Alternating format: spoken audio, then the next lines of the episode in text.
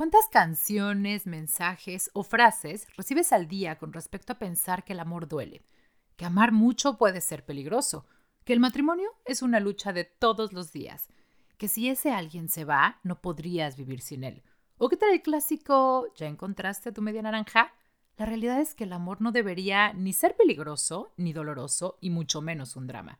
Si tú creas y vives tus relaciones desde el miedo, el estrés o la batalla, es probable que eso que defines como amor sea más dependencia. Y hoy vamos a platicar todo al respecto.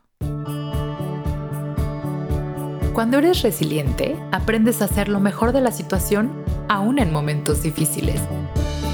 Pon la psicología a tu favor y descubre qué hay detrás de lo que piensas, de lo que sientes y cómo actúas. Soy Fab Gámez y esto es Actitud Resiliente.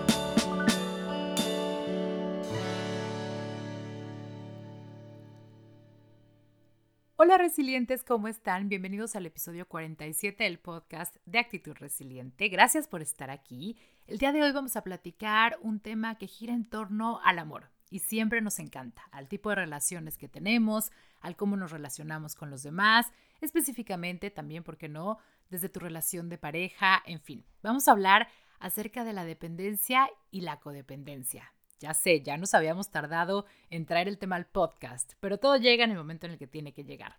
Vamos a hablar acerca de la importancia de identificarnos si realmente estamos en una relación sana y lo más importante, desde dónde nos estamos apegando a esa persona, si estamos perdiendo identidad, si llega un momento en el que nos perdemos y lo más importante, si de verdad mantener este tipo de relación es algo bueno para nosotros o no necesariamente, más bien puede ser una historia que nos contamos. Como seres humanos buscamos relacionarnos, es natural. Siempre estamos viendo cómo conectamos con alguien, cómo hacemos equipo, cómo hacemos pareja, cómo hacemos un hogar. Sin embargo, corremos el riesgo de que al momento en que nos relacionamos podemos caer en una dependencia. Así como los adictos a sustancias, por ejemplo, batallan todos los días con poder quitarle el control o el poder a la sustancia de dominar su vida, con las relaciones nos puede pasar algo similar y a veces no nos damos cuenta. Cuando tú te apegas a alguien o cuando estás tratando de compartir tu vida con alguien, a veces digamos que se nos cruzan los cables y empezamos a tener conductas o actitudes que no necesariamente van alineados con nosotros. Desgraciadamente, esto se puede volver una costumbre y podemos empezar a perdernos en el camino. Como siempre decimos, podemos empezar a sentir que llega un momento en el que de verdad ya no somos nosotros. Y eso es precisamente una alerta muy grande acerca de lo que podemos estar confundiendo con amor y que realmente sea dependencia. La dependencia como tal es un estado psicológico en donde presentas falta de autocontrol. Es decir, te sientes en esta excesiva necesidad afectiva que tienes de que el otro te quiera.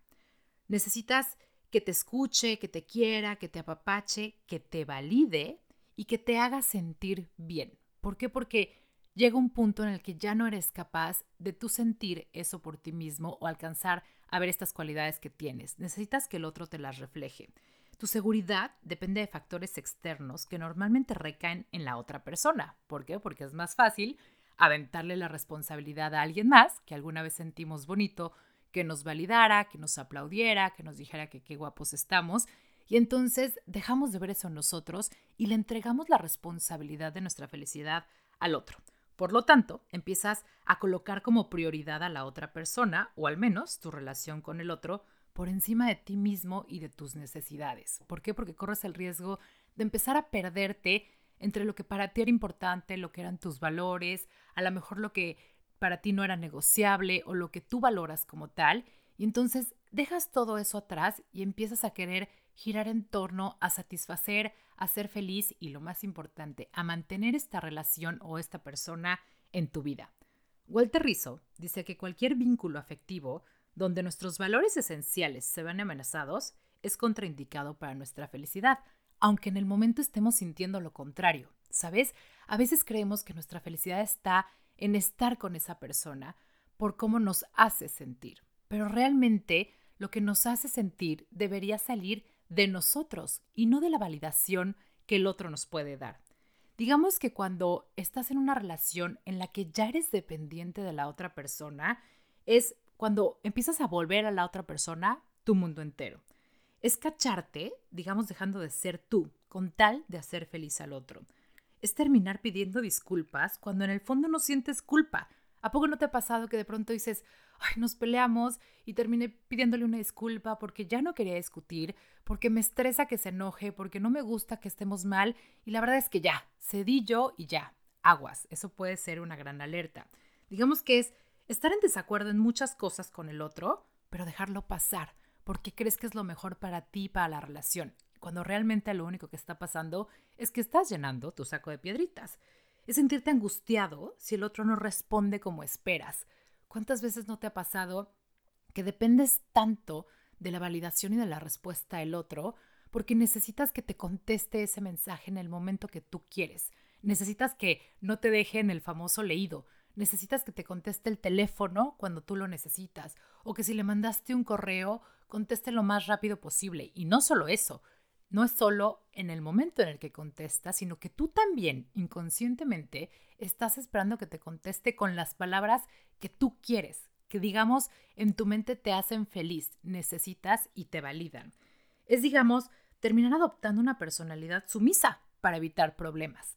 Este entorno que de pronto dices, a ver, ¿por qué soy parte de estos grupos si no van conmigo? ¿Por qué terminé haciendo actividades que no van conmigo? ¿Por qué termino pidiendo disculpas por cosas que realmente no creo haber hecho mal y que en cualquier otro momento de mi vida o con cualquier otra persona sí logro poner estos límites? Es tener, digamos, mucho tiempo queriendo terminar esa relación y siempre encontrar una manera o una razón por la cual te autoconvences de que lo mejor es estar con esa persona. Todos estos pueden ser síntomas de dependencia. Esa dependencia también, cuando ya te cachas que a lo mejor eres dependiente de una persona, es un síntoma de algunos trastornos psicológicos y esto puede elevar a más.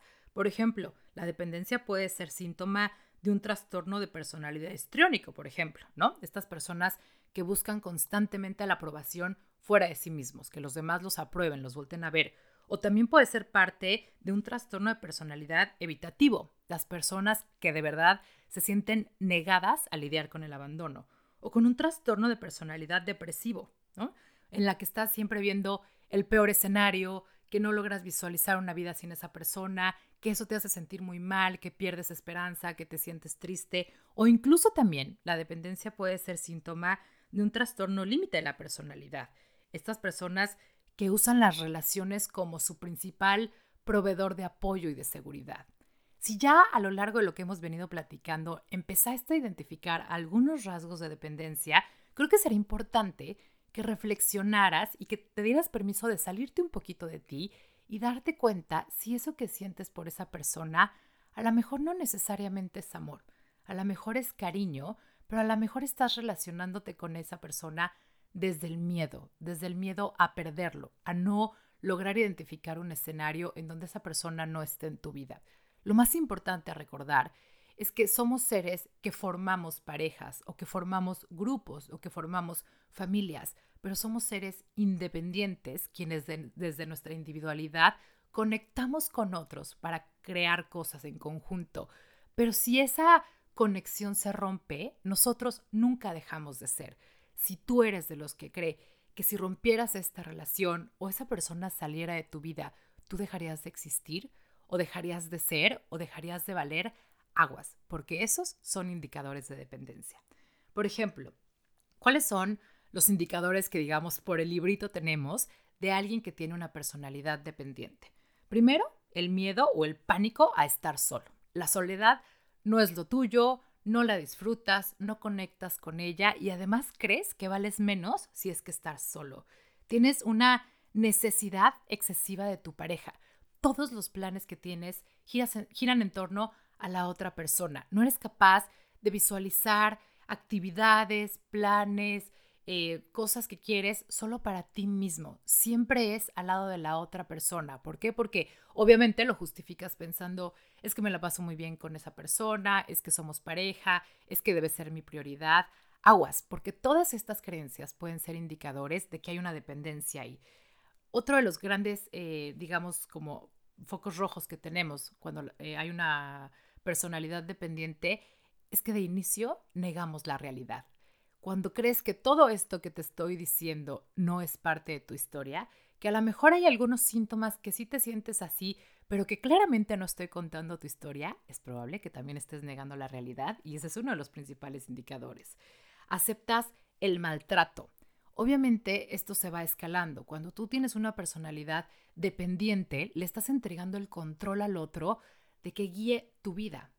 Y acuérdate que muchas personas tampoco pueden manejar ese poder y entonces pueden volverse violentas y tú aceptar ese maltrato. ¿Por qué? Porque otra vez regresas a la parte en que prefieres aceptar ese maltrato o peor, llegas a comprarte la idea de que todo es tu culpa y de que todo lo haces mal y que esta persona está de verdad idolatrada allá arriba porque todo lo hace perfecto y tú siempre estás mal. Eso ya es maltrato psicológico, no necesariamente tiene que ser físico.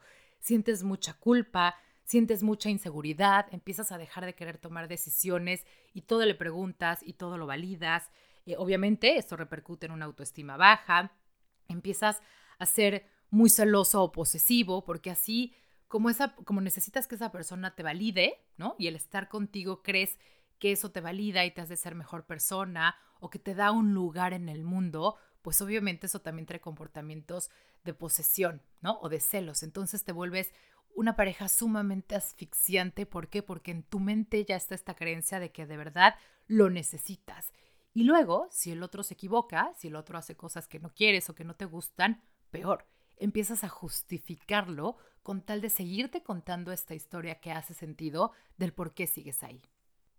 Incluso si le pones atención a todo esto que estamos platicando, puedes ver la similitud que hay con una conducta adictiva. Es como si esta persona o esta relación fuera tu droga.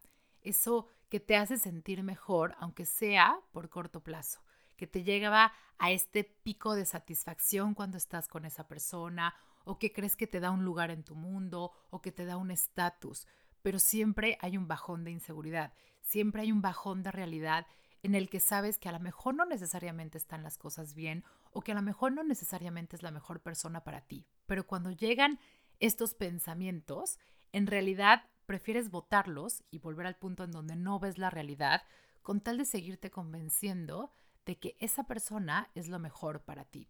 Esto es al final una conducta adictiva y como toda conducta adictiva, también puede presentarse el famoso síndrome de abstinencia, que es cuando no estás en contacto con tu droga, o en este caso, con la persona o la relación, te sientes muy ansioso, te sientes muy mal, tienes estos pensamientos invasivos y en fin, tienes una serie de síntomas en las que te hacen generar malestar. Entonces, ¿qué mensaje recibe tu cerebro?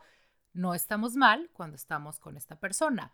¿Cuál es la solución? Tenemos que estar todo el tiempo, a todas horas, con esta persona. La vida debe girar alrededor de esta persona porque eso es lo que nos da satisfacción ya ubicaste la creencia. Está cañón, la verdad es que está muy difícil porque como, como toda conducta adictiva, pues va subiendo, ¿no? No empieza con ese nivel de intensidad, pero te vas haciendo adicto, vas encontrándole el placer y peor, cada vez necesitas más. Entonces tú te puedes volver esa pareja o esa persona sumamente asfixiante para el otro porque llega un punto en el que ya no es suficiente. Ya necesitas simplemente más y más. Ahora vamos a platicar un poco acerca de las causas del por qué nos podemos volver dependientes de alguna relación o de alguien. Hago aquí eh, eh, la anotación de que no necesariamente es en la relación de pareja. Eh, me enfoco un poco en las relaciones de pareja porque es donde más fácil podemos ver la sintomatología, pero en realidad esto puede ocurrir en cualquier tipo de relación. Incluso también pasa, por ejemplo, con las personas enfermas, ¿no? O sea, o las personas que, que de pronto necesitan de nuestra ayuda y entonces se nos vuelve a, se nos empieza a volver una dependencia estar ahí. ¿Qué causas pueden tener las personas, o más bien, cuáles pueden ser las causas por las que las personas desarrollan esta conducta dependiente? Pues obviamente nos remontamos a una posible herida de la infancia, que por cierto están los episodios si quieres escuchar una a una la explicación. En general podríamos hablar de una herida de abandono o una herida de rechazo que aún no has trabajado y que está definiendo la manera en que te comportas en tu relación. Obviamente una baja autoestima, alguna parte de tu historia en la que te compraste que no eres suficiente y necesita alguien venir a darte tu lugar o venir a valorarte. Y obviamente, bueno, las personas con depresión o ansiedad que por alguna otra razón entraron a este tipo de comportamientos o este tipo de malestares de ansiedad y depresión, pues cuando encuentran a alguien con quien conectan y evidentemente se empiezan a sentir bien, corren el grave riesgo de que se vuelva una dependencia. Si tuviste problemas familiares en la infancia, si a lo mejor viviste en núcleos tóxicos o si había este tipo de creencias en donde a lo mejor no tenías valía o si incluso fuiste víctima de maltrato o abuso en la infancia, normalmente son los perfiles de personas que pueden generar relaciones de dependencia como adultos. ¿Por qué? Porque hay pues un miedo al abandono, un miedo a que me lastimen y si esta persona me hizo sentir bien, aunque sea por una corta temporada de tiempo, necesito de esa persona. Entonces, esas pueden ser algunas causas, por supuesto cada caso es diferente, pero al final sí, sí se trata de una conducta adictiva. Y es por eso que hay que tener mucho cuidado porque se nos puede salir de las manos muy fácilmente, ¿no? Ya cuando te das cuenta, tienes años viviendo así, llega un momento en el que ya te perdiste de ti mismo, que ya no sabes quién eres, que ya te olvidaste de qué te gusta y qué no, ¿no? Que dices, de pronto a mí me chocaba el sushi, pero porque a mi pareja le encantaba, terminé comiendo sushi con tal de satisfacerlo y de pasar, y de pasar más tiempo con él. Y ahora tengo años comiéndome cosas que no me gustan. En fin, esto es solo un ejemplo, pero este tipo de cosas que se vuelven parte de tu normalidad y que si te das permiso a reflexionarlas un poquito, a lo mejor te das cuenta de que eres dependiente de esa persona y que eso que crees que es amor, a lo mejor simplemente es dependencia. Ahora bien, seguro cuando tú te pones a investigar o cuando has escuchado el tema de dependencia, has escuchado la palabra codependencia. Y aunque muchas personas lo manejan como que es el mismo término, la realidad es que no. Hay una diferencia entre la dependencia y la codependencia. La dependencia, como bien platicábamos, es esta necesidad de aprobación y afecto por parte del otro. Y en cambio la codependencia en realidad la presenta la persona que se junta con alguien dependiente y le entra a este juego, a esta dinámica en la que llega un punto en el que yo necesito que tú me necesites. Yo necesito y me genera placer que tú dependiente me necesites a mí. Y por eso mantengo este tipo de relación. Es ahí cuando se genera una relación tóxica entre un, una persona de, una, sí, una persona de personalidad dependiente y una persona que empieza a jugar el rol de codependiente. Y eso también viene, el concepto de codependencia, de los perfiles de adictos, por ejemplo, o las familias de adictos, como lo vemos vulnerable al adicto, como lo vemos que necesita nuestra ayuda, que necesitamos estar ahí, empezamos a estar ahí incondicionalmente, empezamos a resolverle demasiadas cosas y llega un punto en el que ya este papel en donde me necesitas también me genera placer y también me da control sobre ti y es algo que disfruto es ahí cuando me vuelvo codependiente. A pesar de que a lo mejor me quejo, me chocas, siento que ya no tenemos espacio, que ya no tenemos individualidad, que estamos junto con pegado, siento que en esta relación me asfixio, inconscientemente o internamente hay una satisfacción y un placer en esta idea de que tú me necesites para vivir, en esta idea de que tú me idolatres. Entonces, bueno, ahí sí tenemos ya no uno, sino dos problemas. Es por eso que es importante eh, alcanzar a ver la diferencia entre dependencia y codependencia y sobre todo tener esta conciencia de si realmente estás jugando alguno de estos dos roles. Por ejemplo, ¿cómo sé si soy codependiente? Aunque te quejes, sientes que no puedes soltar, dejar o abandonar al otro. Por la razón que quieras, por la historia que te estés contando, sientes que es tu responsabilidad. ¿Por qué? Porque no crees que el otro sea capaz de existir o de sobrevivir sin ti.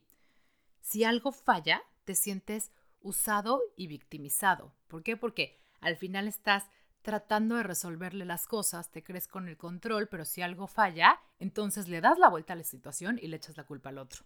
También una de las eh, de los indicadores, por ejemplo, de que estás siendo codependiente, es que te crees responsable del bienestar del otro, porque lo ves tan chiquito y lo ves tan indefenso que dices, no, es mi responsabilidad. Y entonces tengo que encontrar la manera de seguir aquí aún sacrificándome yo. Y te empiezas a contar esta historia de que tú te has sacrificado tantos años, de que tú has hecho tantas cosas por esa persona y has dejado de vivir y has dejado tantos planes, cuando en realidad fue tu decisión entrarle a esta dinámica de la dependencia. Otra cosa que puedes ver es que cuando eres codependiente ayudas, pero a la vez eso te daba el poder de controlarlo. Entonces también hay un beneficio para ti que disfrutas y que te gusta, aunque no necesariamente lo aceptes. Otra es que te aíslas o alejas de los demás para centrarte en esa persona. Como te decía hace rato, dejas de hacer tu vida, se vuelve prioridad el estar al pendiente de esa persona, el en tu mente o en tu fantasía proveerle de todo eso que lo hace sentir bien o estar mejor o sentirse seguro. Y en el fondo es algo que te molesta porque tú también ya le entraste al juego de la dependencia, ya estás en un papel codependiente. Y obviamente, también como el dependiente, terminas negando la realidad. Espero que después de esta información, a lo mejor si estás en un tipo de relación así, ya sea de dependencia o en el que tú eres el codependiente, hayas tenido uno de estos momentos de claridad en donde tocas la realidad. A ver, todas las historias son diferentes, todos los casos son únicos, pero esto es más o menos como podríamos empezar a generalizar cuáles son los síntomas de dependencia. ¿Por qué? Porque cuando eres dependiente o cuando eres codependiente, muy en el fondo de ti lo sabes. Lo que pasa es que no lo quieres aceptar. ¿Por qué?